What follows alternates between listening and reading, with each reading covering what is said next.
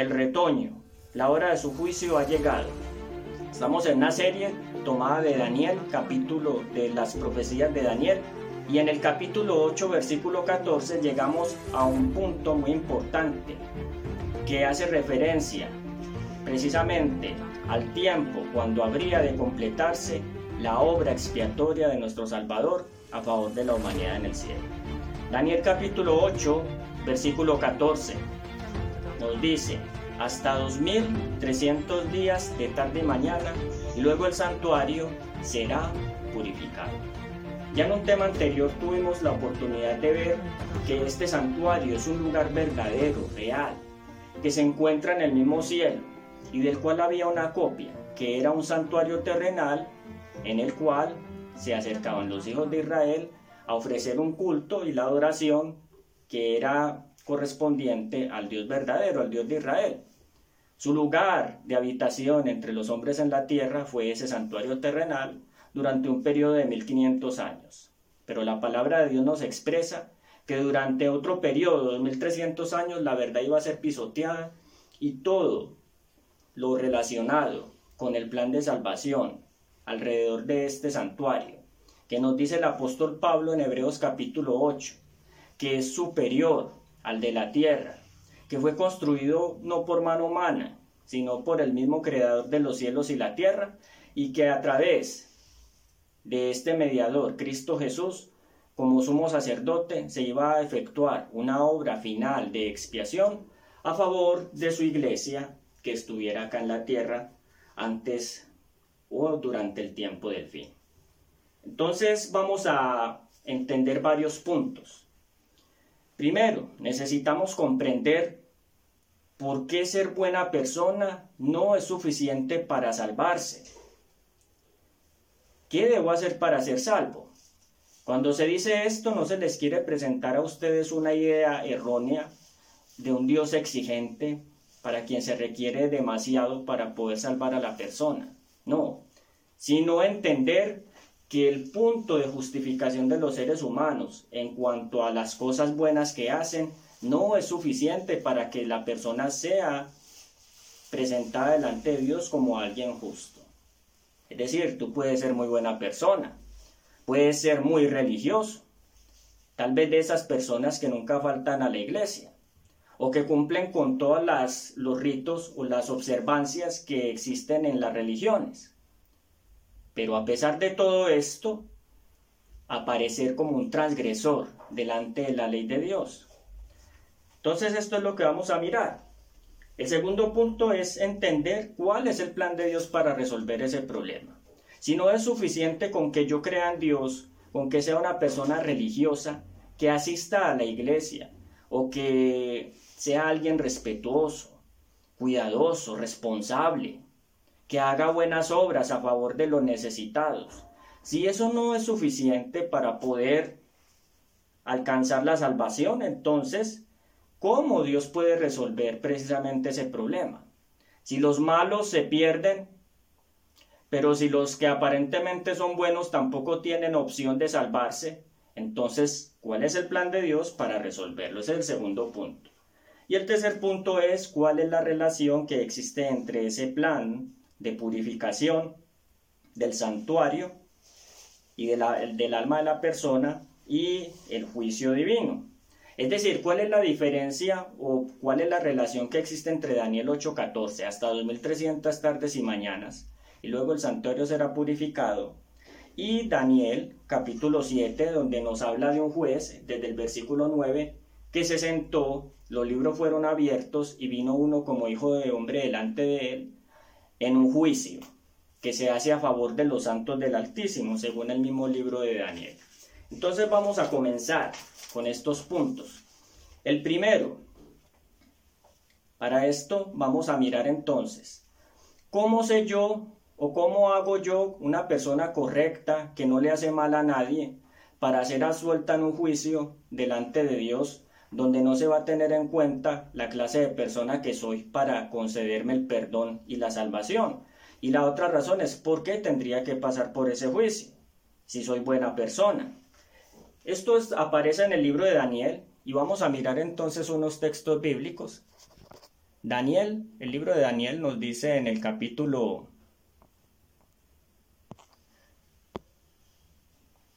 Daniel capítulo 8, primero versículo 14. Y él dijo, hasta 2300 tardes y mañanas, y luego el santuario será purificado. Sí, ya vimos que hay un tiempo donde se tiene que efectuar una purificación del santuario celestial, es decir, el lugar donde habita Dios y desde el cual se está desarrollando un juicio. Pero ¿cómo sabemos nosotros que ese juicio tiene relación directa con el santuario? Entonces vamos a mirar este otro texto. Vámonos primero al libro de Daniel, perdón, el libro de Eclesiastés capítulo 12, versículo 13 y 14. ¿Es Dios un juez?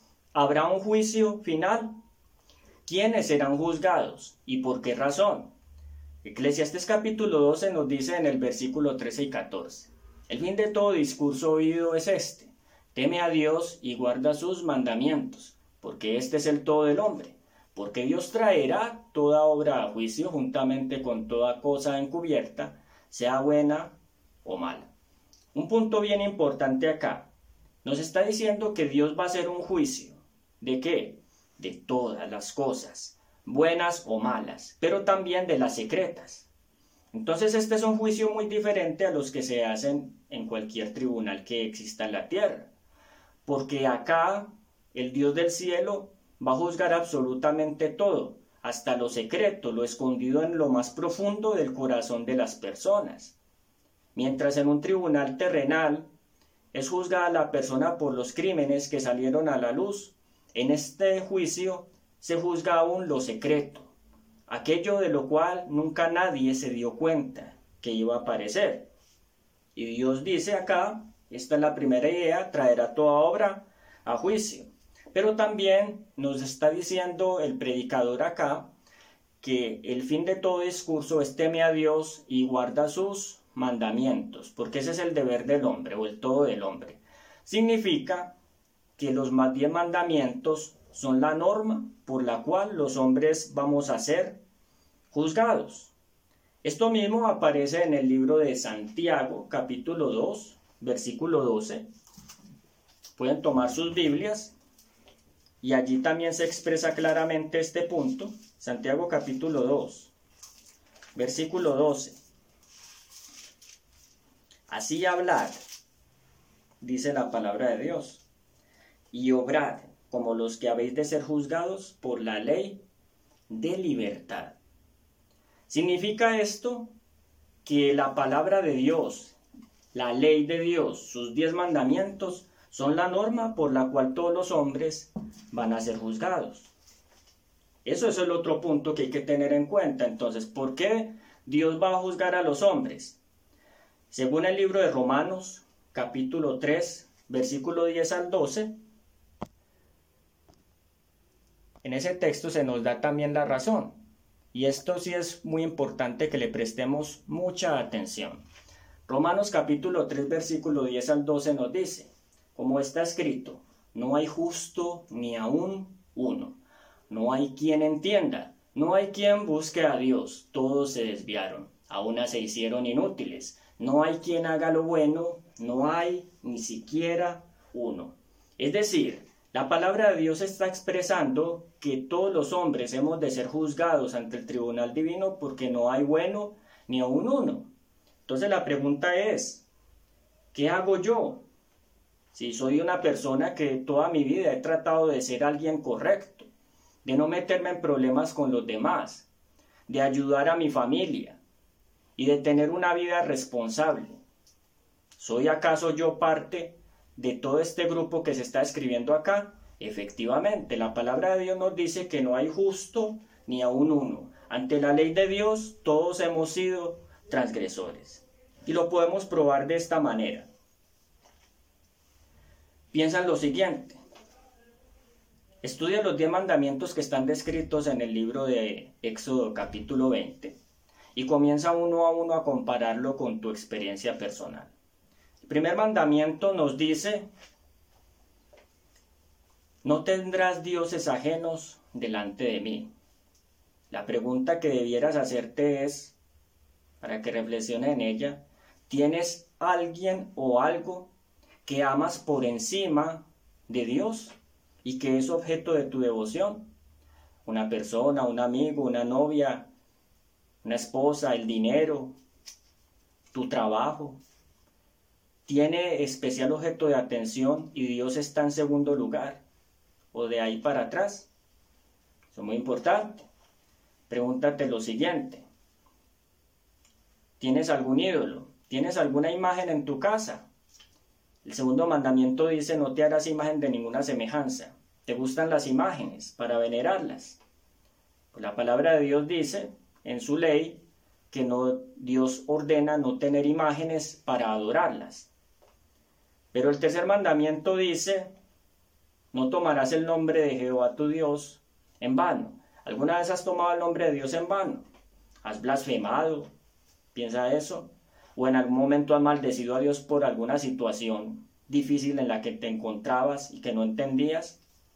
¿O qué tal si, si te da vergüenza, por ejemplo, confesar que eres cristiano? No estarías negando el nombre de Dios.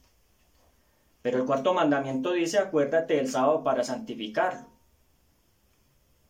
Observas el sábado como aparece en el cuarto mandamiento de Éxodo capítulo 20. Honras a tu padre y a tu madre, o alguna vez los has insultado, los has tratado mal, ¿sí? o has desatendido sus necesidades. También piensa lo siguiente, alguna vez has adulterado. No necesariamente tener la experiencia, el contacto físico con alguien. Jesús dice en el libro de Mateo capítulo 5, que si alguien codicia en su corazón a otra persona, él pone el caso con la mujer, entonces ya cometió que adulterio. Entonces delante de la ley eres adúltero. ¿Sí? También eh, has matado o si no has matado, Jesús dice que si te has enojado con alguien y con esa amargura que sale del alma agresiva contra otra persona, ya has matado. Entonces piensa lo siguiente, eres buena persona, vas delante del juez, pero entonces él va a utilizar los diez mandamientos como código, como norma de juicio, y te va a comenzar a preguntar esto. Pregúntate, ¿eres adúltero? ¿Eres idólatra? ¿Niegas a Dios? ¿Lo has hecho en algún momento? Entonces tú le puedes decir a Dios en el juicio, eh, sí, pero, pero yo ya hago esto. Sí, pero yo no lo volví a hacer. Sí, pero yo hago esto, pero, pero tienes un pero, pero realmente tu justificación no es suficiente, porque finalmente dijiste esa mentira en algún momento. Porque de todas maneras hiciste algo contra tus padres, los defraudaste. O porque robaste, alguna vez has robado. ¿Cómo se le dice a alguien que roba? Ladrón. ¿Cómo le va a decir el juez a alguien que robó en algún momento? Un ladrón. Lo puede absolver si la persona, por ejemplo, tiene ese cargo en contra, lo puede absolver porque era buena persona, porque iba a la iglesia, porque trataba bien a los demás. Sí, entonces eso es muy importante. Dice la palabra de Dios en el libro de Romanos capítulo 2, hablando precisamente de este problema moral que tenemos los seres humanos y nuestra responsabilidad delante de Dios. Romanos capítulo 2 nos dice el apóstol Pablo desde el versículo 1. Por eso tú, hombre, quien quiera que seas, eres inexcusable cuando juzgas, porque en lo que juzgas a otro te condenas a ti mismo. Porque lo que tú juzgas, en lo que tú juzgas practicas qué? Lo mismo. Por eso es que Dios no nos ha dado a nosotros mis estimados amigos y hermanos, la facultad de juzgar, porque Él sabe que nosotros mismos, por causa de nuestra transgresión, delante de la ley aparecemos como culpables, ¿sí? Entonces eso es muy importante. Sigue diciendo, pero sabemos que el juicio de Dios contra los que hacen tales cosas se basa en la verdad. ¿Y tú que condenas a los que practican tales cosas, haces lo mismo? Por eso dice en el versículo 11, ante Dios no hay acepción de personas. Es decir, Dios no te va a considerar más a ti porque seas una buena persona o porque pertenezcas a alguna iglesia. O porque digas pertenecer a la iglesia verdadera. No te va a absolver. Igual el cargo de ladrón, mentiroso, adúltero, idólatra, está contra ti y no se puede borrar.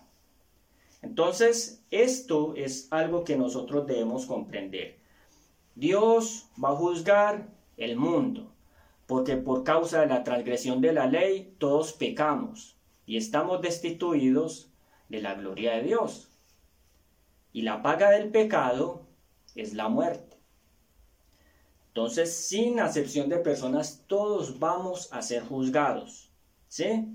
Según el libro de 1 de Pedro capítulo 4, versículo 17, el juicio comienza por la casa de Dios. Es decir, el juicio tiene varias fases.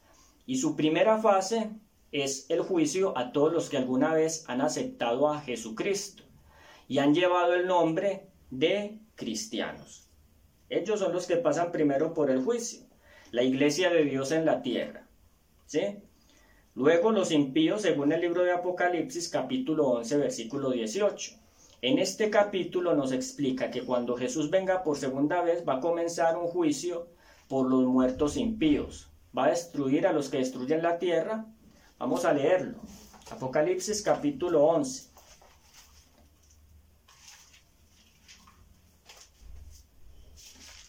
Apocalipsis capítulo 11 nos dice, versículo 18. 17 y 18.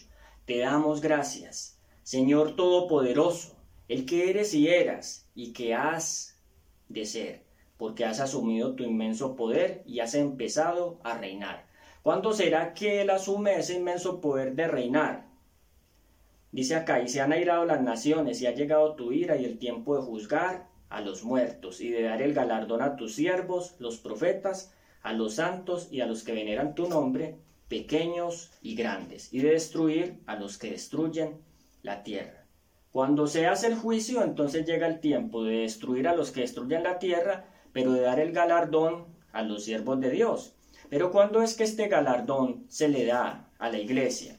Según el libro de Apocalipsis capítulo 22, nos dice en el versículo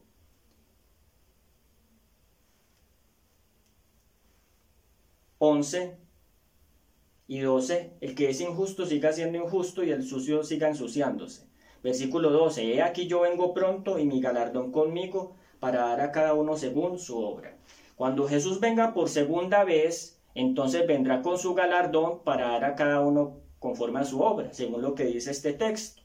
Por lo tanto, el juicio se tiene que realizar en un momento previo antes de la segunda venida de Cristo, porque cuando Él viene por segunda vez, ya trae el galardón para recompensar a cada persona según haya sido su obra. Entonces el primer punto, ¿por qué? ¿Qué pasa si cometemos un crimen? Entonces, ¿por qué ser buena persona no es suficiente para salvarnos?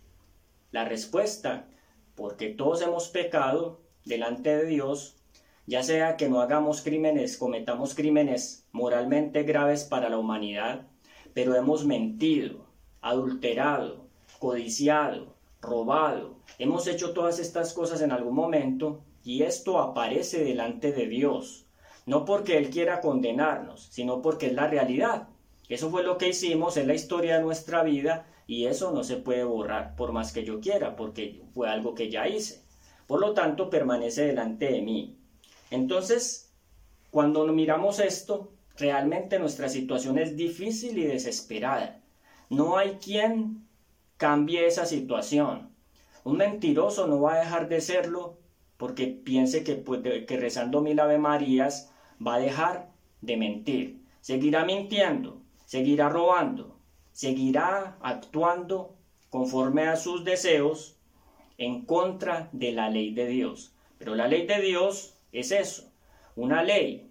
Y toda ley exige que se le respete. Y cuando no se respeta, como resultado, tiene una consecuencia. Y es que la ley exige justicia. Si tú haces lo que la ley pide, entonces eres justo en el sentido de que estás cumpliendo con lo que la ley te está pidiendo que hagas. Llevar una vida recta. Pero si tú no lo haces, la ley te va a señalar como culpable. Por lo tanto, el cargo de culpable es para todos, por cuanto todos fuimos destituidos de la gloria de Dios y todos hemos pecado. Entonces un juez no le va a decir a una persona, vete a tu casa, ya no te puedo condenar porque a pesar de que hiciste esto, eres muy buena persona y yo te comprendo. La ley exige justicia y se tiene que cumplir. Entonces, eso es muy importante. Ahora, ¿cuál es el plan divino entonces para una persona como yo, que está en riesgo de perderlo todo, de recibir la pena por el pecado, que es la muerte eterna? ¿Cómo hago yo para poder rehuir o para poder eliminar ese cargo en contra mía? Para que esa sanción, esa pena de muerte no venga sobre mí.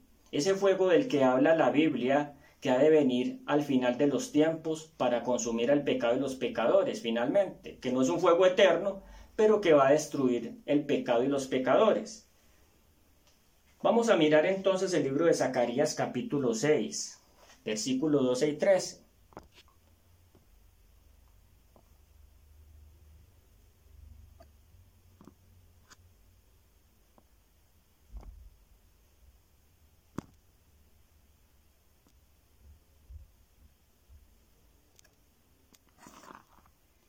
Nos dice así, Zacarías 6, 12 y 13.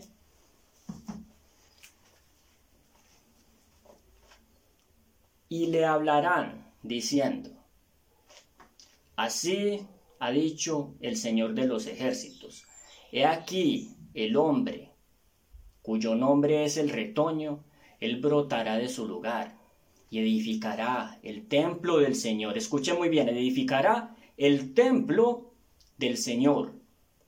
Él edificará el templo del Señor, tendrá gloria, se sentará en su trono y gobernará. Habrá un sacerdote junto a su trono y habrá consejo de paz entre ambos. La palabra de Dios nos presenta acá cuál es la medida que Dios ha tomado para podernos salvar y quitar de nuestras vidas ese cargo de culpable que cada uno llevamos por la transgresión de la ley de Dios. El retoño. ¿Quién es el retoño? Es Jesús de Nazaret. La figura del retoño se utiliza en la palabra de Dios porque resulta que hay un árbol que está en Palestina, en esa tierra que se llama el árbol del olivo. Ese arbolito, cuando tú lo cortas, lo cortas de su tronco, él puede volver otra vez a regenerar porque comienza a aparecer un vástago, una planta pequeña en medio que va creciendo hasta poder recuperar otra vez lo que era el árbol. La palabra de Dios se compara al árbol del olivo con Israel. El apóstol Pablo lo dice en Romanos capítulo 12 y 13.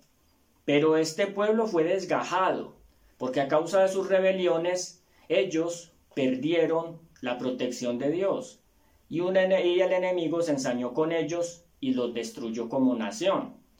Pero el Señor había prometido que a pesar de que Israel había fracasado en su misión de predicar el Evangelio al mundo y de representar el reino que Dios quería enseñarle, los principios de su ley, los fundamentos de su gobierno, como él quería enseñárselos a los hombres, a pesar de eso, nosotros sabemos por la palabra de Dios que él prometió que se iba a levantar alguien, iba a ser un solo retoño, por la misma razón, porque no hay justo ni a un uno.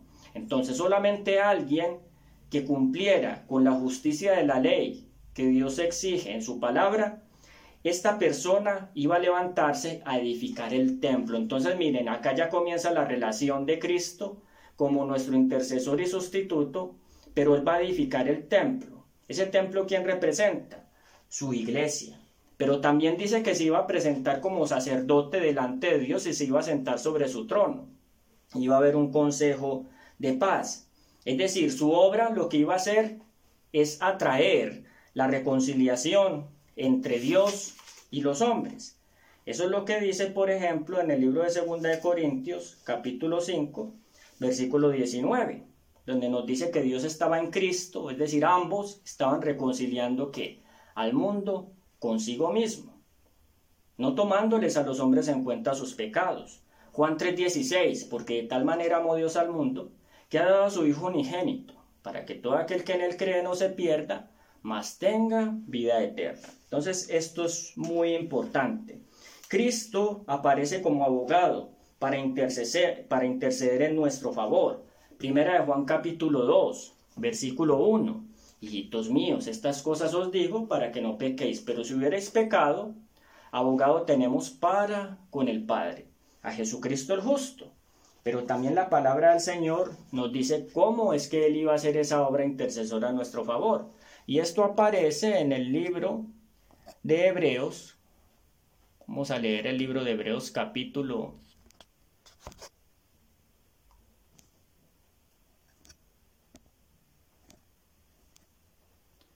Hebreos capítulo 9, versículo 24, dice, porque no entró Cristo en el santuario hecho de mano, figura del verdadero, sino en el cielo mismo, para presentarse delante de nosotros, por, para presentarse por nos, ahora por nosotros ante Dios. Jesús tenía que entrar en ese verdadero santuario, que levantó el Señor y no el hombre. Nos dice en su palabra. ¿Qué es lo que hace él allí? Entonces, interceder, abogar por el perdón de quienes, de la siguiente persona. El libro de Hebreos, el libro de Ezequiel, nos da más información en cuanto a esto. Ezequiel capítulo 18 versículo 24, nos dice lo siguiente, mas, el, si el justo se apartare de su justicia y cometiere maldad, e hiciere conforme a todas las abominaciones que el impío hizo, vivirá él. Ninguna de las justicias que hizo le serán tenidas en cuenta. Por su rebelión con que prevaricó y por el pecado que cometió, ha de morir. Es decir, la palabra del Señor nos dice que si una persona, por ejemplo, ha sido justa, es decir, buena persona, pero se aparta de lo que ha hecho y comete iniquidad, un día le dio por mentir o por hurtar, por hacer alguna cosa, independiente de la justificación o de la circunstancia que la persona haya tenido para poder hacer esto, nos dice que su justicia no serán recordadas. Es decir, en el juicio que se realiza en el cielo, Jesús se presenta como abogado para interceder a favor del pecador. Pero si el pecador se aparta de su mal camino, entonces él puede abogar por la persona, pidiendo perdón a favor de ellos. ¿Cómo sabe Jesús todo lo que la persona hizo? Pues la palabra de Dios nos lo declara, por ejemplo, en el libro de Éxodo capítulo 32, versículo 33. El Señor le dijo a Moisés, Éxodo capítulo 32, versículo 33. Cuando el pueblo de Israel había prevaricado contra el Señor, y a causa de sus prevaricaciones, de toda, a pesar de todas las señales que Dios había hecho en medio de ellos, todavía se rebelaban contra él. Entonces Moisés intercedió en favor de este pueblo. Le dijo Moisés al Señor, Éxodo 32, 32, te ruego que perdones su pecado. Y si no, ráeme ahora del libro, de tu libro que has escrito. ¿Qué le dice el Señor a Moisés? Al que peque contra mí, a este borraré yo de mi libro. Entonces es muy importante, muy importante lo que el Señor nos está diciendo acá. Tiene un registro de las personas que alguna vez han entrado en su servicio. Pero si alguno peca, va a llegar un momento donde es borrado ese libro. Entonces la palabra de Dios nos revela que hay unos libros, unos registros, donde el Señor tiene memoria de todas las cosas que nosotros hemos hecho, buenas o malas. En ellas aparece todo lo que nosotros hemos hecho en algún momento. Es muy importante por eso que nosotros entendamos precisamente el significado de estas cosas. Si por alguna circunstancia ustedes quieren dar una opinión, pues la pueden colocar en la caja de comentarios.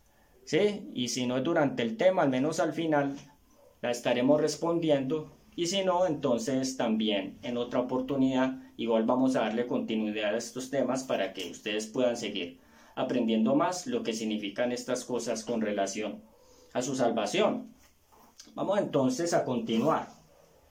Entonces, en el plan divino de Dios para eliminar la sentencia de culpa que cada uno de nosotros tiene encima, Jesús aparece como abogado para interceder por quién? Por aquellos que se arrepientan verdaderamente de su pecado y que acepten por la fe de que Él es esa persona que puede pagar la fianza, la multa que les corresponde a ellos por haber eh, cometido infracción de la ley.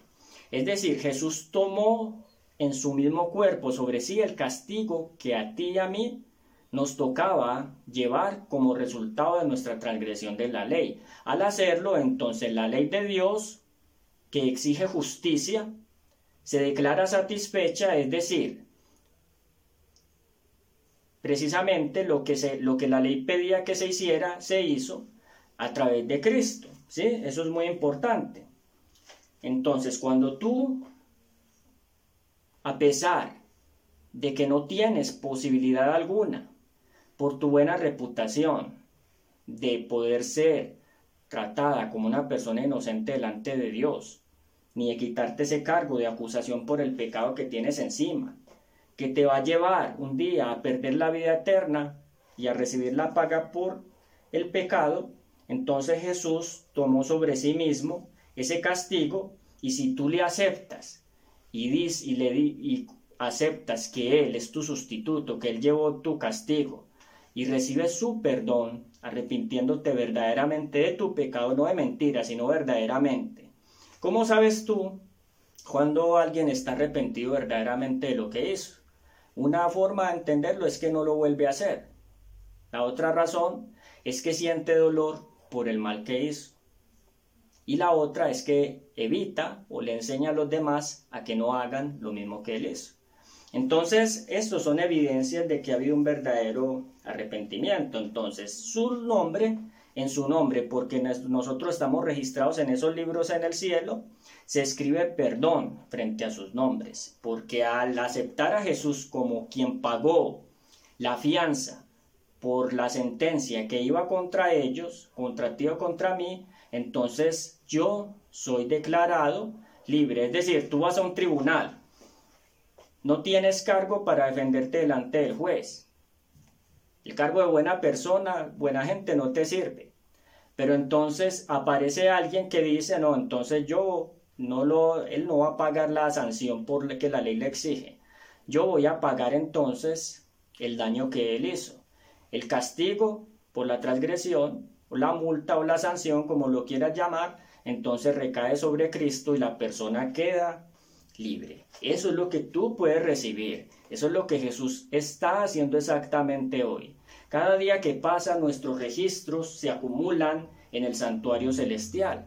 Pero únicamente por la fe en Cristo y el arrepentimiento verdadero hoy puedes tú renunciar al pecado que estés practicando si lo tienes, o a una vida desordenada causada por el pecado, y aceptar a Jesús como tu sustituto y vas a ser perdonado.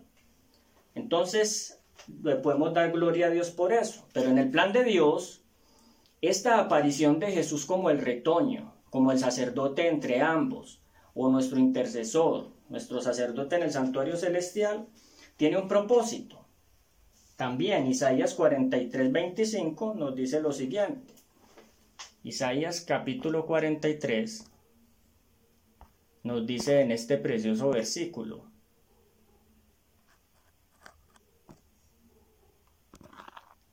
Yo soy el que borro tus rebeliones por amor de mí mismo, y no me acordaré más de tus pecados. No me acordaré más de tus pecados. Es decir, en el plan de Dios el pecado tiene que ser eliminado. El pecado tiene que desaparecer de los registros del cielo. ¿Cómo lo va a hacer Dios? Entonces, mediante Cristo Jesús. Pero ¿cómo lo hace Jesús en el santuario celestial? Entonces vamos al tercer punto y es cuál es la relación existente entre el juicio de Daniel capítulo 7, versículo 10 al 14, y Daniel capítulo 8, 14, para que vamos a ir concluyendo. Daniel capítulo 7 nos presenta la escena del juicio en el cielo de la siguiente forma. Daniel capítulo 7 dice lo siguiente. Mientras el profeta observaba el cuerno pequeño, ese poder anticristiano que iba a pelear contra el Altísimo, que iba a quebrantar a los santos del Altísimo, perseguirlos durante 1260 años, mientras él observaba la obra destructora de este poder, su vista fue llevada al cielo. Y dice en el versículo 9, mientras yo miraba fueron puestos tronos, y un anciano de días que se sentó, su vestido era blanco como la nieve, el cabello de su cabeza como lana pura, su trono llama de fuego y sus ruedas fuego ardiente. Un río de fuego salía delante de él, millares, millares de millares le servían, millones de millones asistían delante de él. El juez se sentó y los libros fueron abiertos. Es decir, todo lo que nosotros hemos narrado hasta ahora de la escena del juicio, precisamente se presenta en esta escena, donde en el santuario celestial, donde hay millones y millones de ángeles, donde los libros se abren, donde se revisan los casos. ¿Por qué se necesitan tantos ángeles para esta obra? Porque resulta que tú y yo tenemos un ángel que nos acompaña durante el transcurso de nuestra vida. Y en el plan de Dios, Él quiere que un día tú puedas conocer a ese ángel, tener compañerismo con Él y con la multitud de seres de los otros mundos que nunca cayeron, y de los ángeles del cielo. Pero ¿cómo le puede Dios asegurar a ese ángel que cuando tú vayas al cielo no le vas a mentir?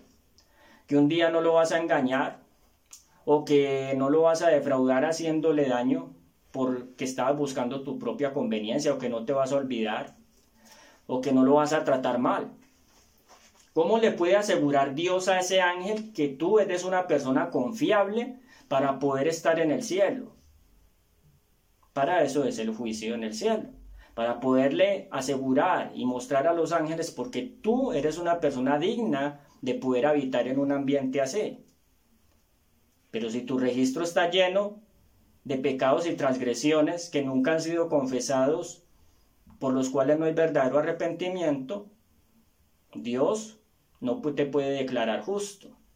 El único medio es que aceptes que Jesús llevó el castigo por tu transgresión y que por el dolor que te causa ver a ese Cristo crucificado, que sufrió siendo inocente a causa de tu culpa, porque es que Jesús no solamente murió para salvarte, no solamente murió por por tus pecados. Jesús murió fue por tu culpa y por la mía.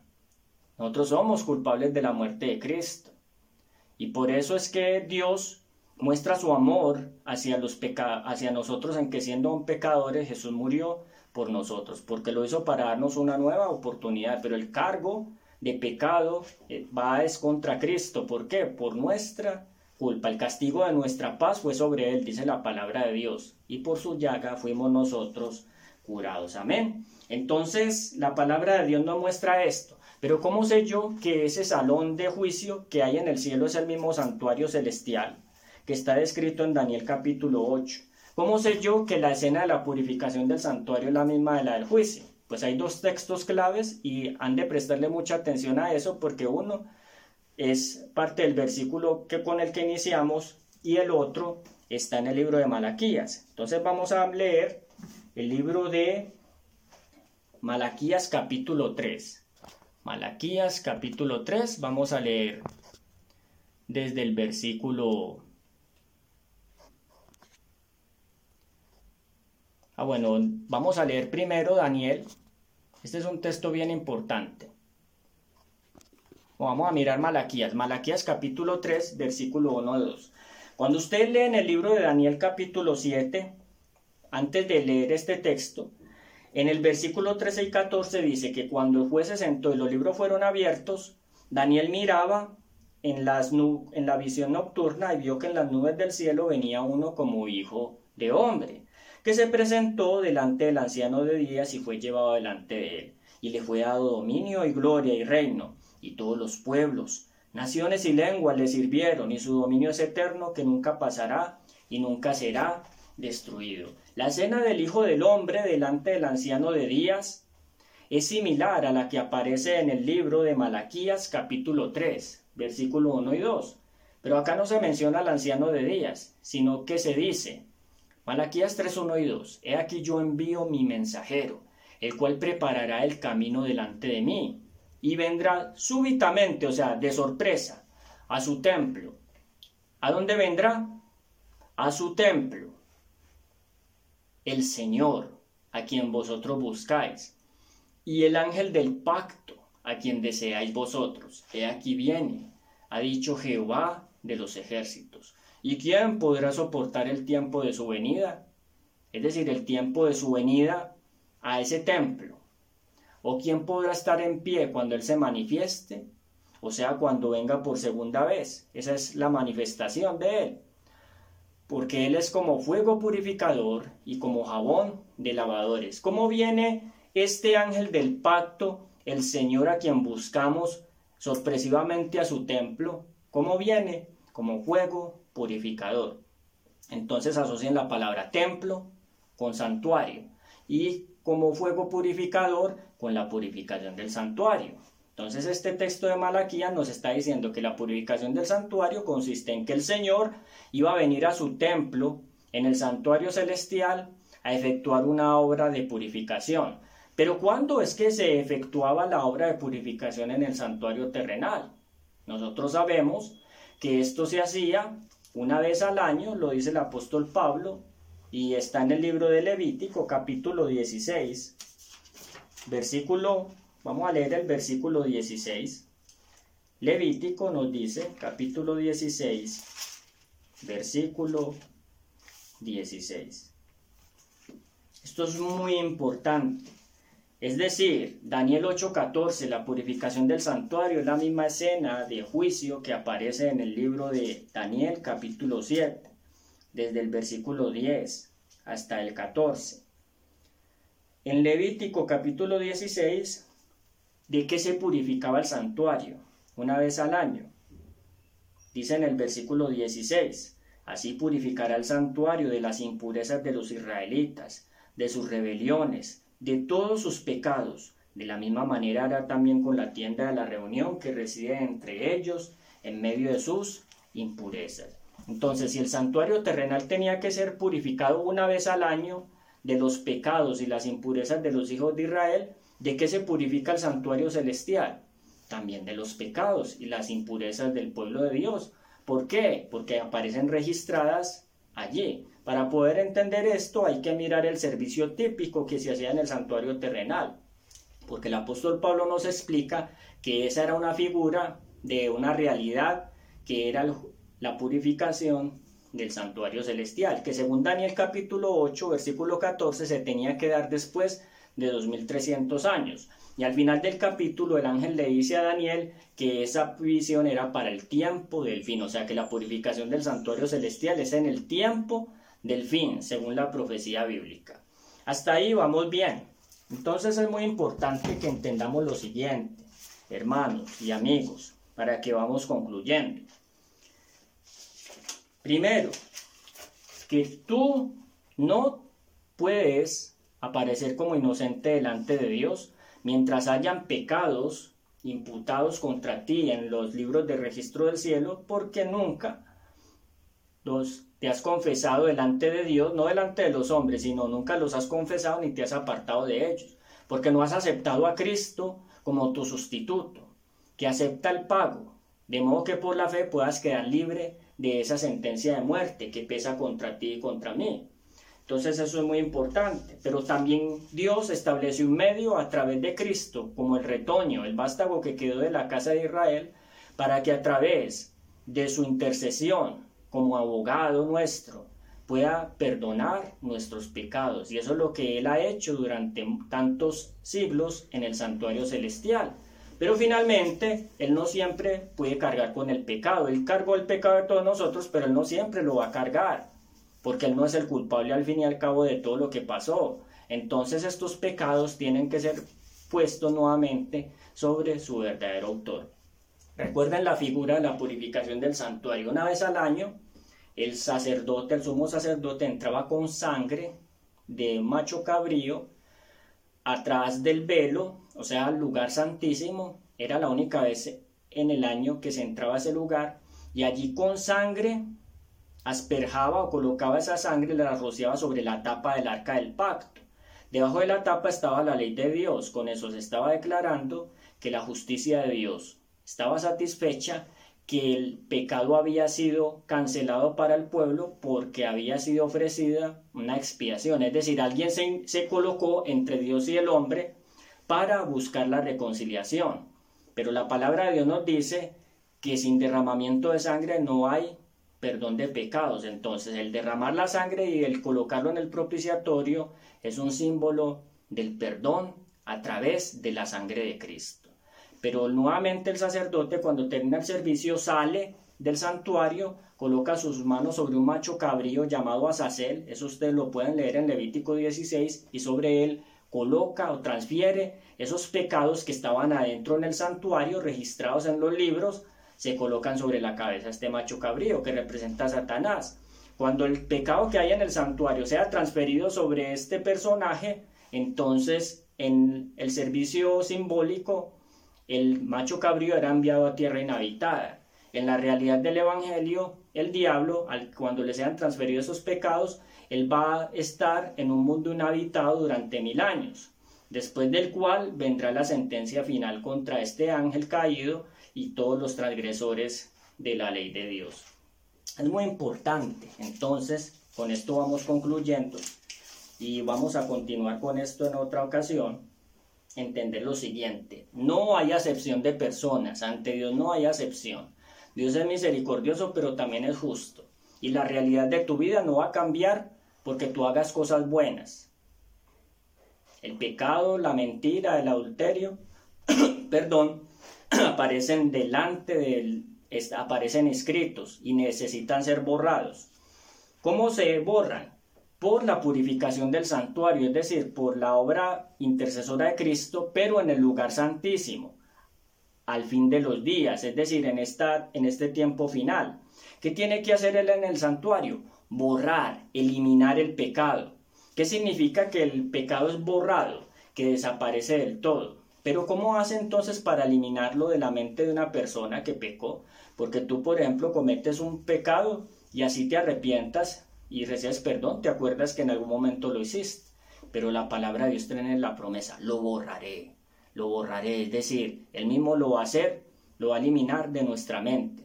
¿Y cómo es que Él lo hace? ¿Dónde es que la palabra de Dios describe esta obra de purificación? En la mente de la persona. Apocalipsis capítulo 14, el mensaje de los tres ángeles. Ahí está escrito cómo es que el pecado tiene que ser borrado de tu memoria de la mente de la persona. Préstale mucha atención porque Apocalipsis 14 es el último mensaje de amonestación al mundo, porque es la forma en que Dios va a obrar en tu mente y en tu corazón para que el pecado sea borrado y la ley de Dios sea grabada en tu vida para nunca ser transgredida jamás. Es decir, nunca más va a volver a haber pecado. Solamente a través de Cristo como nuestro sustituto por la fe y el arrepentimiento. Y finalmente el juicio de Daniel capítulo 7 y la purificación de Daniel capítulo 8 versículo 14 representan la misma escena. Porque así como el sacerdote se presentaba una vez al año, en Daniel 7 el Hijo del Hombre se presenta delante del anciano de días y en Daniel capítulo y en Hebreos capítulo 9 Jesús se presenta en el santuario celestial por su propia sangre para completar el juicio. Y eso es lo que aparece en el libro de Hebreos, capítulo 9. Hebreos capítulo 9.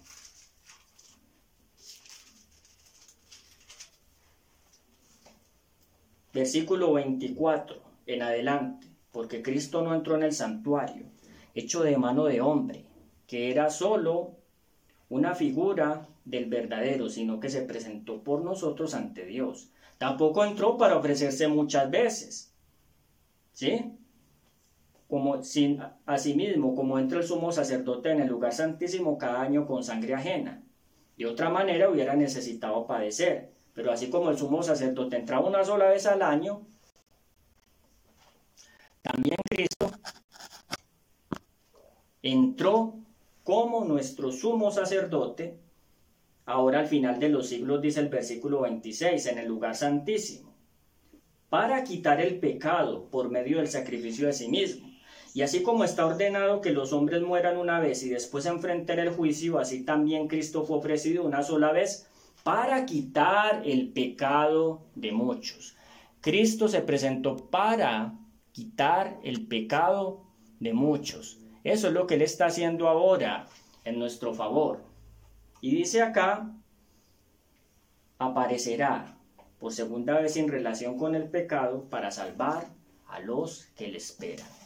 Y si tú, por la fe en Cristo y el arrepentimiento del pecado, estás recibiendo precisamente esta purificación, entonces cuando vas a estarlo esperando y cuando Él venga, efectivamente te va a salvar.